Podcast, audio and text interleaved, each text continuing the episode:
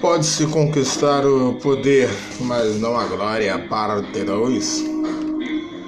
Sobre esta temática complexa do significado do poder e o possível equilíbrio que podemos, poderemos ter ou encontrar. Ai.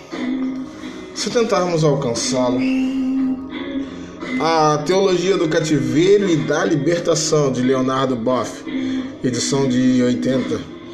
Em certo período de minha vida, ao citar essas palavras, conheci pessoas que já deixavam de me ouvir ao citar teologia do cativeiro da libertação, misericórdia, pelo amor de Deus, e etc. O que é diferente do que estamos repensando, aprendendo nesta viagem em Maquiavel. O livro de Leonardo como A Libertação do Cativeiro Cativeiro que criamos, moldamos em nossa capacidade cognitiva, capacidade intelectual e o que usamos como para conter conhecimento e informação. Em algumas das frases de Leonardo, ele cita: toda reflexão ou é uma crítica ou nem é reflexão. Crer não significa aderir a frases abstratas sobre Deus e seus desígnios. Sofrimento antecipa a morte.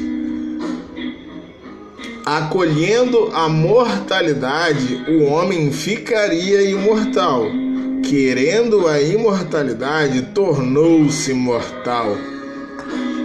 Óbvio, ele segue com uma série de tratamentos e uma temática consideravelmente satisfatória sobre o assunto. Em uma ao decorrer a psicologia, a psicanálise, entre outras formas comportamentais. Mas seguindo, a crítica, ela é a análise que estamos desenvolvendo em Maquiavel. A atenção para todas as formas comportamentais, independente de seus credos, independente de governos, se teve estratégia, se teve atenção, acompanhamento, devemos admitir a observância sobre como e o porquê tentarmos perceber para retermos o que é bom, para retermos possíveis formas e estruturas, o como que a gente pode não permitir, não fazer de forma nenhuma e o que nós devemos fazer da forma cabível, de acordo com a realidade do principado em questão. A teologia da libertação é um movimento social eclesial que surge dentro da Igreja Católica na década de 60. Como exposto anteriormente, que a publicação de Leonardo foi em 80, né? Já em 2009, ele foi excomungado por tratar um caso de uma menina de 9 anos de idade que estava grávida de gêmeos de um estrupador.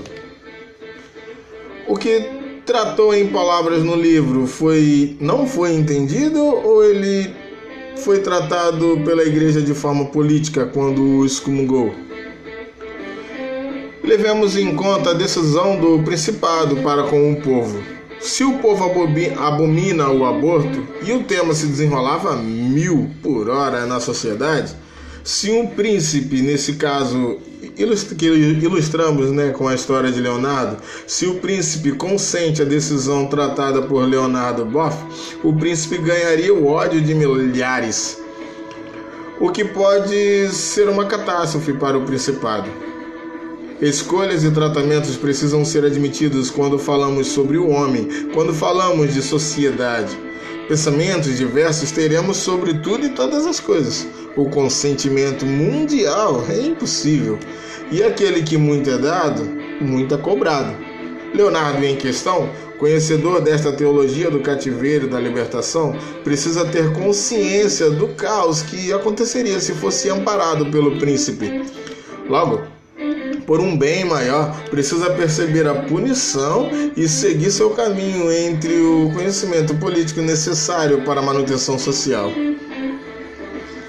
Bem, ficamos como reflexão essa postura de tentarmos sempre entender o porquê de cada acontecimento, além de nossas simples, não digo nem axiologia, como alguns questionam e criticam hoje em dia, mas a nossa interpretação pessoal é bem diferente da social.